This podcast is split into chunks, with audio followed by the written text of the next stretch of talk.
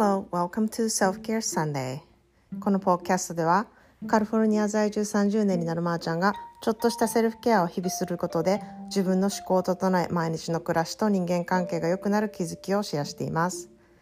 皆さんおはようございます。いかがお過ごしでしょうか？えっ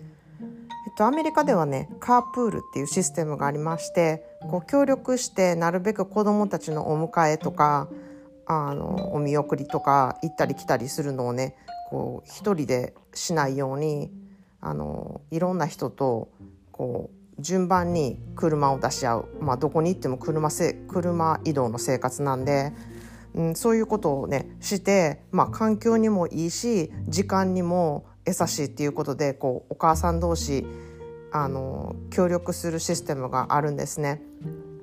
で私は朝の当番であの朝高校生のメンズを4人で車にぎゅうぎゅう詰めにしてあの学校まで送りに行くんですね。きっと今年が、うん、そういうことするのが最後かなっていうふうに思ってるんですね。っていうのも高校生になるとみんなあの免許を取り出すのでうちの息子も多分来年は自分で運転して学校に行ってるんじゃないかなっていうふうにあの思っています。のでなんかこの大きい子たちをね車にぎゅうぎゅう詰めに連れてね学校に降ろすってこともなんか最後だなって思うとなんかこう、うん、しんみりしています。でまあ車の中でねなんかいろんな話を聞けるのも楽しいんですけれどもでまあ高大を除いて3人はいとこ同士でね両親が結構朝早くから会社に行くのでその前におじいちゃんおばあちゃん宅に降ろしてそこで朝食を食べてあの私がお迎えに行くっていう日常なんですね。で私が迎えに行ったら毎朝おじいちゃんというかもうなんかおじい様っていう感じの人がこうきちんとアイロンがかかったシャツを着てねスラックスに革靴を履いてお見送りに玄関のね外まで出てきて「あの行ってらっしゃい」ってこう孫たちをですね3人の男の子の孫たちをこう送り出すわけですよ。でまあ私もなんか「おはようございます」って言ってあのちょっと挨拶するんですけれどもなんか車の中に座っててあの手を振るだけっていうカジュアルすぎるやろ自分みたいな そんななんかきっちりしたおじい様の前でなんか外出て一礼しなあかんのかなっていうぐらい本当になんか身が引き締まる思いなんですね毎朝。でそこのおばあさんはあのバラを育てるのがすごい大好きでね家の周りすっごい綺麗なバラ園みたいになってるんですね。であの蜂蜜も作ってるのであの私はよく頂いてるんですねすごく美味しくってあのローカルに採れたハニーなので栄養満タンですしあのすごくいいおじいちゃんおばあちゃんだなと思ってこう退職後もねこうきちんと過ごしている方がねいるっていうのは本当にいい刺激だなっていうふうに思いながらなんかこういう出会いがねあることもすごく感謝だなって思ってます。で、まあ、話は変わって私最近すごくあのインスタにも上げてるんですけれどもあの本にまためちゃくちゃハマってしまっててですねあの今回は英語の本にあのめちゃくちゃハマってていろんな本を買いあさったりとか本屋さんに行ったりとかあの本をまたあの引っ張り出してきて読んだりとか、うん、ちょっと読んではまた違う本をまたあの取り出してきてみたいななんかそういうバラバラな読み方みたいなこともやってるんですね。まあ、それがすごい楽しくてですねここ本当に半年ぐらいは日本語の本にどっぷり使ったのでなんかこう、うん、今かなり英語のあの活字といいますか英語の表現にすごいどっぷりハマっているっていう感じなんですね。で私は本に使うための貯金っていうのをしてましてあの好きな本には惜しまずそのためにねお金をあの惜しまずに使うっていうルールが自分の中にありまして、まあ、子供がね欲しいっていう本もその貯金から出そうっていうふうにしてるんですね。まあ言うてもうちの子供たちあんまり本が好きじゃないんですよ。なのでめったにこの本欲しいって言ってこないんですけれどもまああのちょっと持っていたい本があるって出てきた時はもう全然もう何何個で何冊でも買ってあげるよっていう感じなんですけどまあほとんどそういうことは言ってこないですね。でまああのこんな本も楽しいよとかこの本めっちゃいいよっていう話はしてるんですけれども、まあ、無理やりねあの好きじゃないのに本を読めって言われてもねあの窮屈だと思うのでそういうことは一切言ってないんですけれどもあの興味はないけれどもあのお母さんが本好きでめちゃくちゃ本がいっぱい家にあるっていう家に住んでいる子どもたちっていう感じですね。まあ、いつか好きになってくれたらいいかなっていうふうには思ってるんですけれども。で私はなんかオンラインのあの本屋さんも結構利用するんですね。本当にすごくあの、うん、安く売られてますし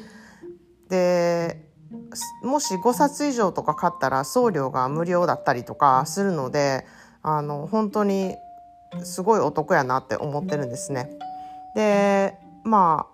うん、あの本を読んでいるとこういろんな言葉が入ってきてですねもう最近は本当にメモ帳がいっぱいいっぱいになって今日はどの言葉をポッドキャストで使おうかなみたいな感じでうん、すごくその書き出す作業とかも楽しいですし訳す作業もやっぱり自分の好きな言葉なのでなんかどうやって日本語に訳そうかなっていうことを考えるのも楽しいんですね。でもちょっと日本語の私ボキャブラリーがこう少ないので、うん、その辺を勉強しないとうまくこうあの、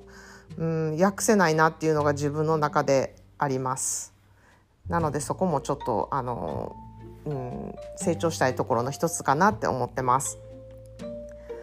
であのまあ本を読んでねインプットすることも大事なんですけど私はアウトプットすることでそのインプットした効果がもう数倍にもなるっていうふうに思ってるんですね。なので感じた感想を書いたりとか人に聞いてもらうとかなんかそういうふうにアウトプットすることっていうめちゃくちゃ大事だと思ってるんですね。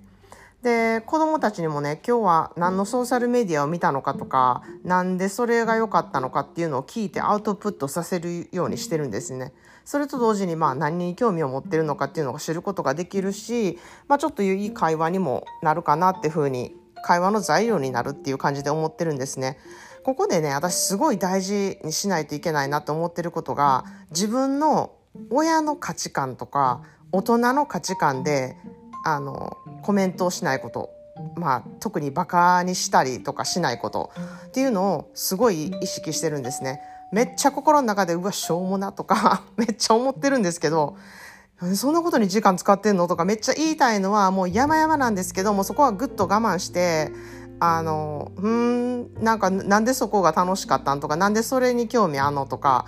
あのそういうことをめっちゃあの子供目線で聞くようにはしています。でないとあの面白くないって思われたら言わなくなるんですよね私に。なんかこんなん言ってもしょうもなって言われるから言わんとこみたいになりますしでそれは私は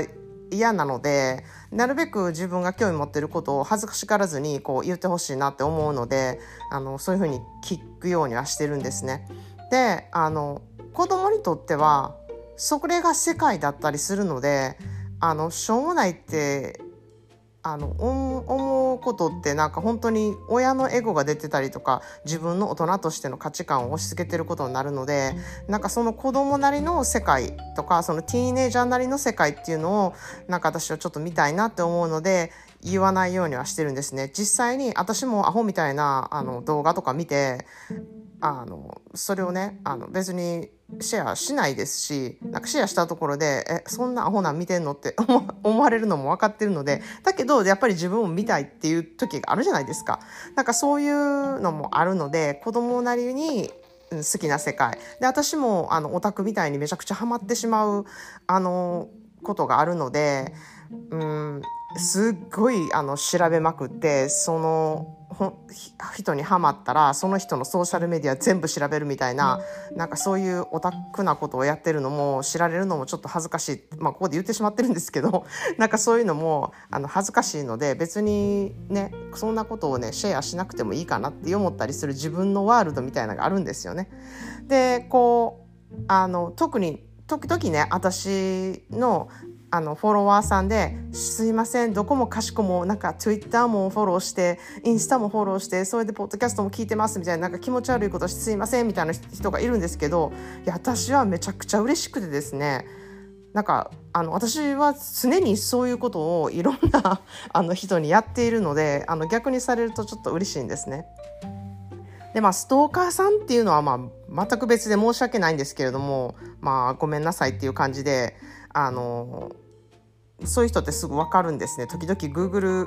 あの翻訳機能を使って「あなたはとても美しいです。一緒にお話ししませんか?」何をしている人ですか？みたいなメッセージをねしてくる人がいるんですね。何をしている人ですかってめっちゃ書いてるやんここに。みたいな。だからそういう人はもう即ブロックしてるんですけれどもあの